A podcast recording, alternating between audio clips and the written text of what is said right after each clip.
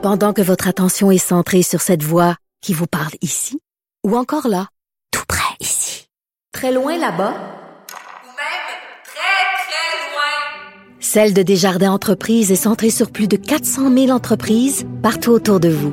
Depuis plus de 120 ans, nos équipes dédiées accompagnent les entrepreneurs d'ici à chaque étape pour qu'ils puissent rester centrés sur ce qui compte, la croissance de leur entreprise. Martineau, il n'y a pas le temps pour la controverse. Il a jamais coulé l'eau sous les ponts. C'est lui qui la verse. Vous écoutez Martineau. Cube Radio. Alors, est-ce qu'on joue avec le feu en déconfinant alors que la troisième vague est à nos portes? Euh, C'est une question que tout le monde se pose. Nous allons parler avec Madame Roxane Borges da Silva. Euh, Madame da Silva, elle est professeure à l'École de santé publique de l'Université de Montréal. Bonjour, Madame da Silva. Bonjour, Monsieur Martineau. Oh là là, c'est pas drôle ça. On pensait que c'était derrière nous, qu'on s'en était sorti. Il faut jamais crier victoire trop rapidement. Alors, comme dit Yogi Berra, c'est pas fini tant que c'est pas fini, hein. En effet, euh, on, on voit avec euh, l'avènement des variants et la prévalence croissante des variants euh, que n'est pas en fait sorti de la crise encore et qu'il faut continuer continuer de, respecter euh, les mesures sanitaires, les gestes barrières pour éviter euh, d'avoir une, une troisième vague fulgurante. Oui, parce que bon, je, lisais ce qui se passe au Chili. Le Chili est un des pays les plus avancés pour ce qui est de la vaccination. Beaucoup de gens sont vaccinés. Et pourtant, euh, il y a une augmentation des cas de contamination et même on a dû reconfiner de façon majeure euh, ce week-end. Donc, euh, c'est c'est pas fini là. Mais en fait, euh, je connais pas précisément le cas du Chili. Oui. Il faudrait, il faudrait vérifier quels sont les variants qui sont prévalents chez eux. Mais par contre, on le voit avec l'Europe, par exemple, la France, l'Italie, la Belgique, l'Allemagne, euh, qui, euh, l'Espagne aussi, qui euh, sont en avance sur nous. L'Ontario également plus proche de nous et qui se retrouvent à, ben, peut-être pas l'Ontario reconfine pas encore, mais qui se retrouvent avec des mesures sanitaires de confinement qui ont été remis en place. Et, et ce, cet effet de jouer au yo-yo, confiné, déconfiné, c'est pas toujours euh, bon pour la santé mentale. Oui, justement tout à fait. Est-ce qu'on est allé trop tôt, là, c'est-à-dire euh, de réouvrir les gyms, de, de retourner les enfants à l'école, euh, de réouvrir les salles de spectacle? Est-ce que selon vous, euh, c'était c'était une décision qu'on a pris trop tôt? Mais en fait, la gestion de la crise sanitaire n'est pas une science exacte. Hmm. Ce qu'il faut savoir, c'est que c'est sûr que quand on réouvre les lieux de culte ou les salles de gym, mais on, on, on, augmente la possibilité d'ouvrir, de, de, ben, d'avoir plus de contacts et donc de propager plus rapidement ce variant qui est très contagieux. Pour les écoles secondaires, je comprends qu'il y a un, un choix très difficile à faire parce qu'on a nos jeunes qui, euh, ben, beaucoup des jeunes ont du mal à se concentrer en ligne et ont du mal du coup à, à suivre et accumulent du retard et, et perdent de la motivation. Mais euh, ça, c'est le point de vue de l'éducation. Le point de vue de la santé et va à l'inverse, c'est-à-dire quand si on réfléchit en termes de santé, mais et qu'on regarde les expériences internationales, on voit que par exemple en France, le, la, les tranches d'âge qui se retrouvent aux soins intensifs ont beaucoup diminué, c'est-à-dire que maintenant on a des 30-50 ans aux soins intensifs.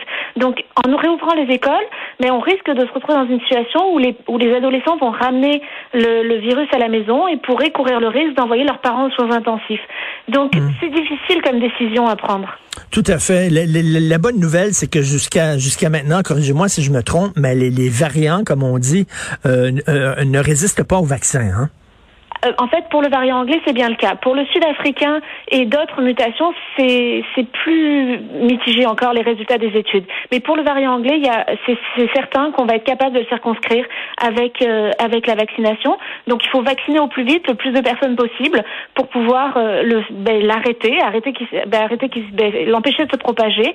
Et c'est pour et pour ça d'ailleurs que on avait mis euh, l'accent sur la vaccination à Montréal, puisque c'était à cet endroit-là qu'on voyait beaucoup plus de, de cas de variants anglais.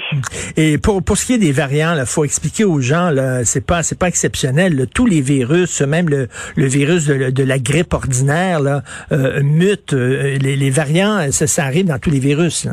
Absolument. Le, les, en fait, euh, le virus, c'est une petite bibite qui est toujours en perpétuelle mutation et qui essaie toujours de, de survivre et de se transformer pour survivre. Donc, c'est pas, c'est pas étonnant. Et on, on a certainement des, des centaines de mutations dont on n'a pas connaissance qui ne résistent pas. Les mutations qui résistent sont celles dont on entend beaucoup plus parler en ce moment, comme le variant anglais, le variant brésilien, le variant sud-africain. Et, pour la plupart, en fait, la vaccination euh, fonctionne très bien. Donc, en fait, c'est vraiment avec le vaccin qu'on va pouvoir revenir à une vie normale. Est-ce que ça se pourrait, puis là, je veux pas faire peur aux gens, Madame de, Silva, mais on se croise les doigts, mais est-ce que ça se pourrait qu'il y ait un variant qui est soudainement tellement, tellement malin, tellement, qui, qui a tellement changé, qui peut réussir à contourner les vaccins, qui résiste aux vaccins? Malheureusement, oui, ça se pourrait, mais on pourrait avoir l'inverse aussi. On pourrait avoir une mutation qui, au contraire, ne soit plus du tout contagieuse, plus du tout mortelle, euh, plus du tout, euh, en fait, euh, qui nous fasse pas développer des symptômes graves et qui reprenne le dessus sur les autres, les autres mutations qui sont prévalentes actuellement. Donc, il faut pas juste voir noir. Il faut avoir espoir, savoir que toutes les possibilités existent, et il faut surtout, en fait, aller se faire vacciner et respecter les mesures sanitaires. Donc, c'est ça, c'est le vaccin qui va vraiment faire euh, tout changer. Il faut vraiment y aller là, euh, rapidement, euh, appuyer sur l'accélérateur pour le vaccin. Absolument, c'est la solution ultime pour permettre euh, aux variants de ne plus se propager euh, et de ne plus contaminer la population et, euh, et d'arriver, retourner à une vie normale. Mais il faut absolument que chaque individu lui-même respecte les gestes barrières, ne se rassemble pas et, et respecte toutes ces recommandations-là pour éviter justement une propagation en attendant une troisième vague qui soit très forte en attendant que tout le monde soit vacciné. Donc l'été, l'été de cette année, l'été 2021 risque de ressembler à l'été 2020, hein? Mais en fait, euh, on, on, risque parce que pendant ce qu'il faut savoir aussi, c'est qu'en été, on vit beaucoup plus en extérieur. On a un mode de vie beaucoup plus en extérieur qui fait que la propagation est bien moins grande. C'est un peu comme le virus de la grippe qui se propage beaucoup moins en extérieur, euh, beaucoup moins euh, l'été que l'hiver. Donc on va avoir des, certainement des relâchements, d'autant plus qu'on normalement, si le gouvernement tient son son défi de vacciner tout le monde euh, le d'ici le 24 juin, tous les adultes, on devrait avoir plus de relâchement pendant l'été et avoir un été qui soit somme toute plus agréable que ce qu'on a vécu dans l'hiver. Ah bah ça c'est bien. Euh, Madame euh, Roxane Borges da Silva, euh, sur une note personnelle, est-ce que vous êtes un peu fatigué, là, se tanner d'entendre des, des, des Joe connaissants, des gérants d'estrade, des gens qui ne connaissent pas les virus, qui n'ont pas étudié là-dedans, qui sont pas infectiologues, qui sont pas épidémiologistes et qui, qui, ont, qui remettent en question euh, les, les déclarations de gens comme vous qui, qui connaissez ce sujet-là. Là.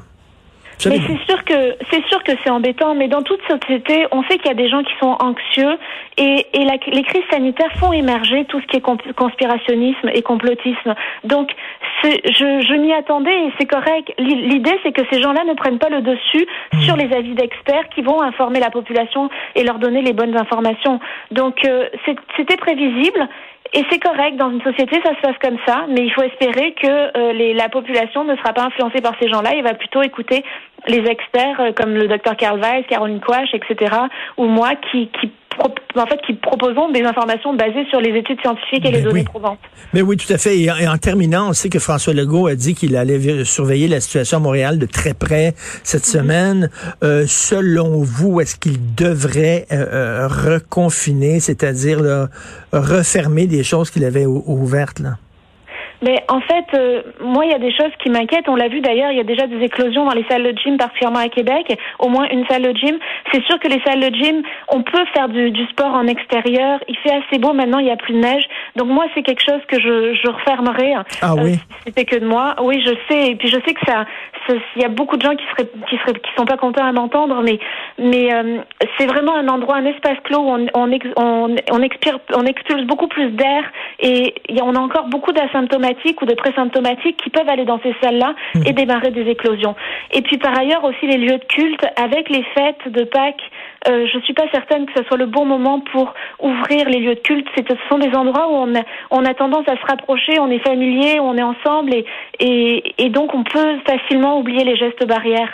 Donc euh, dans ce contexte, c'est deux, deux, deux lieux que j'aurais fermés. Pour l'école, c'est plus difficile à, à savoir. Comme je vous dis, c'est vraiment embêtant entre la réussite scolaire, euh, la motivation des jeunes et envoyer les parents euh, et rendre les parents malades, c'est très difficile comme décision. Et la santé mentale des jeunes aussi, là, ils ont besoin Absolument. un peu de socialiser, de se voir, donc c'est vraiment très difficile comme euh, comme décision à prendre. Mais merci beaucoup de ces éclaircissements-là. On se croise les doigts en espérant que la troisième vague ne frappera pas trop. Est-ce qu'on est dedans, là, selon vous? En, en tout cas, on est au début, oui, c'est certain, oui. Au début d'une troisième vague. Bon. Merci beaucoup, Mme Roxane Borges da Silva, professeure à l'École de santé publique de l'Université de Montréal et une vraie experte. Merci. Bonne journée, au revoir. Bonne journée.